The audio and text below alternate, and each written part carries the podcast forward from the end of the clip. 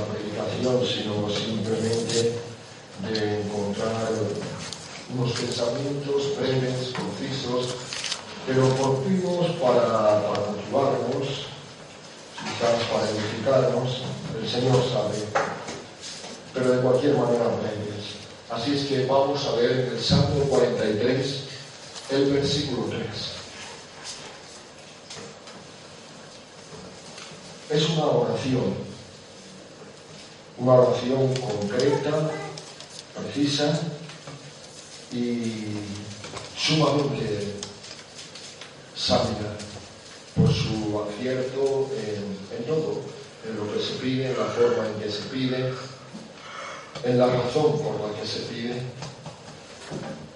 Dice así, si tienes abierta tu Biblia ya lo habrás leído. Envía tu luz y tu verdad. Estas me guiarán, me conducirán a tu santo monte y a tus moradas.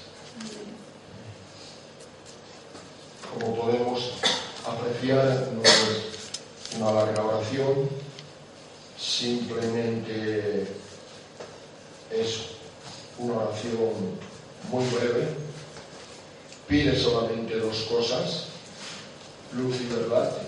Pero quisiera empezar, pues he hablado de acierto señalando el acierto de la forma. Fíjate que, que comienza diciendo simplemente envía.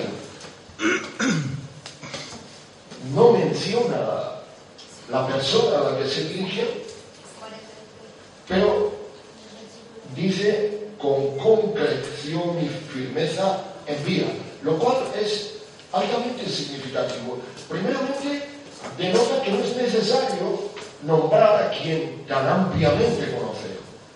Es como, ¿os acordáis de María Magdalena cuando está ante el sepulcro vacío de Jesús, llorando y de repente aparece un personaje que ella confunde con el hortelano. Y cuando le pregunta, mujer, ¿por qué lloras? Dice, pues porque Jesús le enterraron aquí y ahora no está. No, para nada. Ella simplemente dice, pues que, que él no menciona su nombre, que no está ahí su cuerpo, que si tú le has tomado, le dice al que ella confunde por el hortelano, dime dónde le has puesto. Pero para nada menciona el nombre. ¿Por qué? Porque es un corazón enamorado de Jesús. Y cree que todo el mundo, el nombre casi cuenta, porque cree que todo el mundo debe de saber la razón, el motivo, la causa de su llanto. Y el salmista es lo mismo, dice simplemente envía. Conoce también a Dios, que no es necesario pronunciar su nombre, ni mencionar aquel a quien se dirige. Pero al decir este lacónico envía, está diciendo mucho, porque está mm, señalando que aquel a quien se dirige tiene el poder de enviar lo que va a solicitar. No hay un condicionante si que es posible, sino categóricamente envía. Y al propio tiempo podemos ver que entraña también la disposición de aquel a quien solicita. Tiene la certeza de que no solamente es que puede, sino también que quiere. Así que con una sola palabra está queriendo decir tantas cosas que son realmente un acierto en la forma de orar. ¿Qué es lo que pide? Pide luz y verdad. ¿Por qué?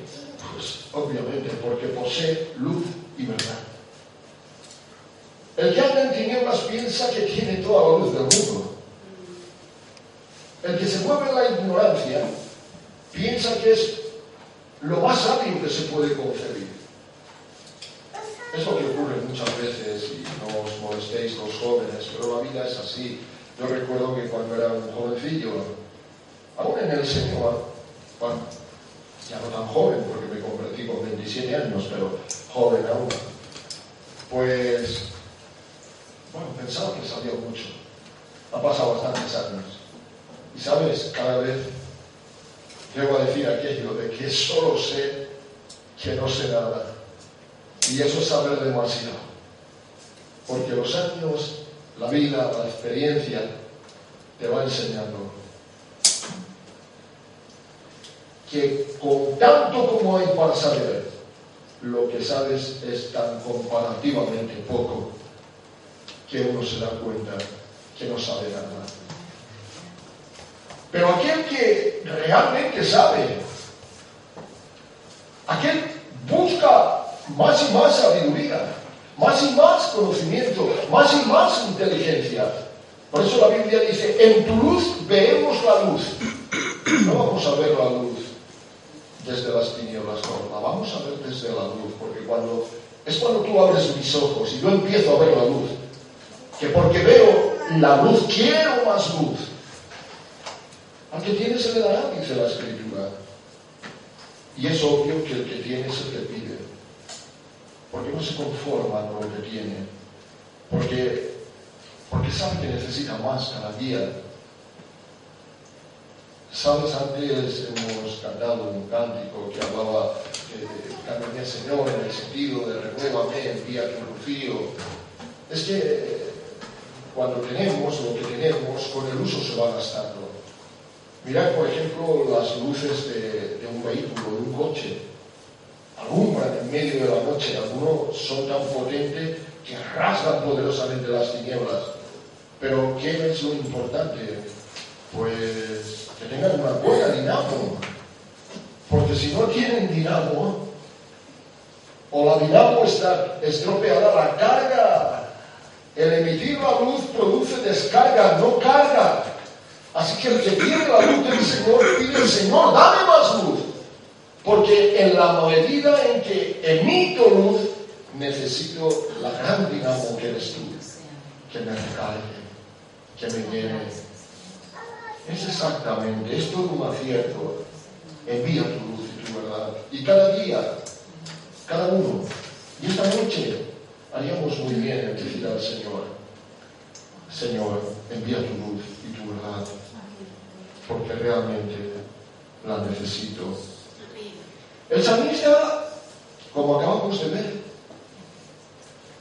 en cuanto a lo que es la forma y el contenido de su oración, es extraordinariamente acertado. Pero fijaos que presenta también el resultado, el resultado de la respuesta de su oración, porque dice, me conducirán a tu monte santo y a tus moradas. Sabes, el monte de la santidad está muy bien descrito como tal porque no es una llanura.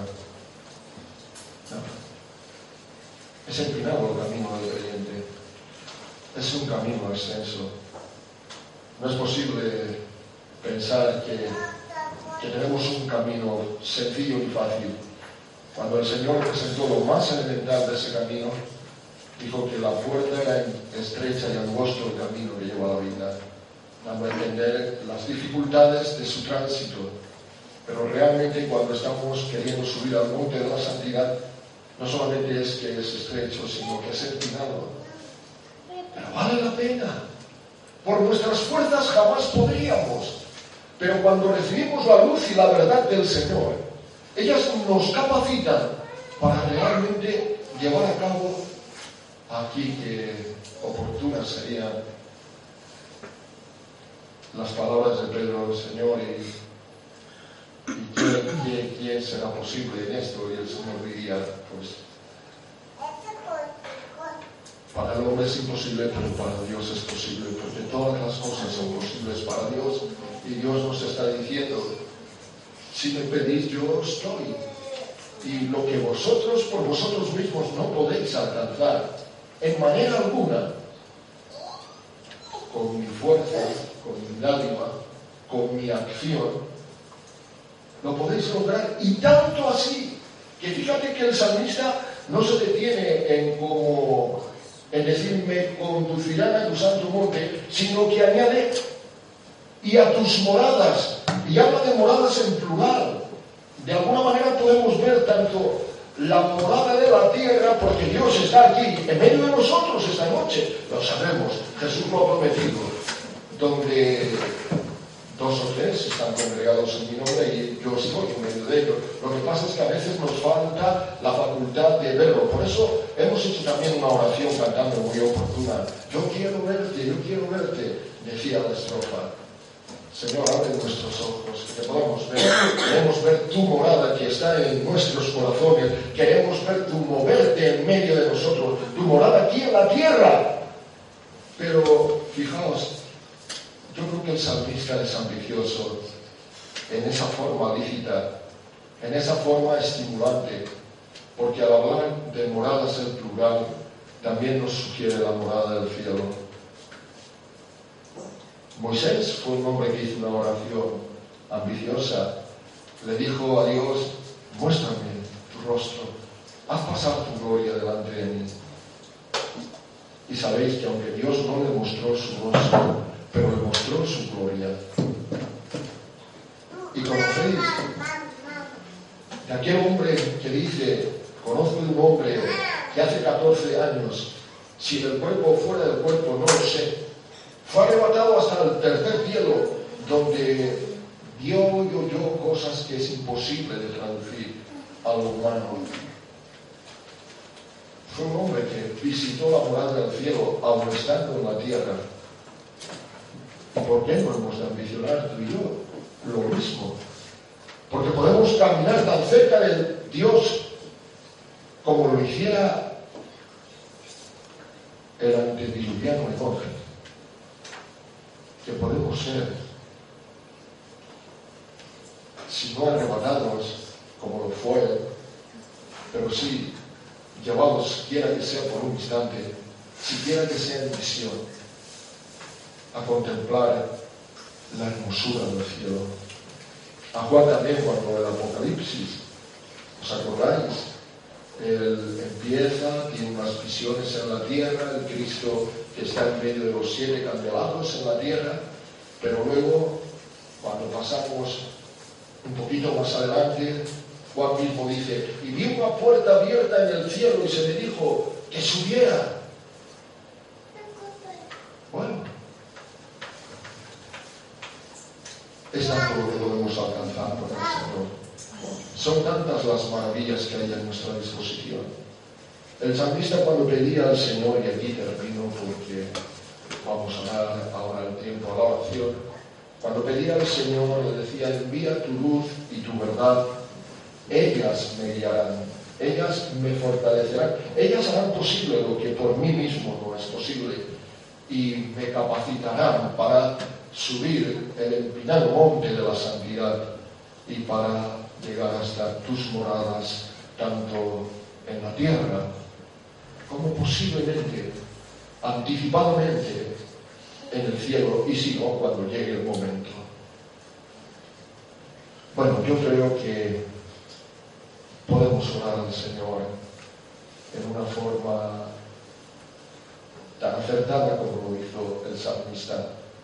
Tenemos luz, tenemos verdad, pues tenemos pidamos tener más para que podamos obtener tantas y tantas bendiciones como Dios para ti y para mí por medio de Jesucristo tiene.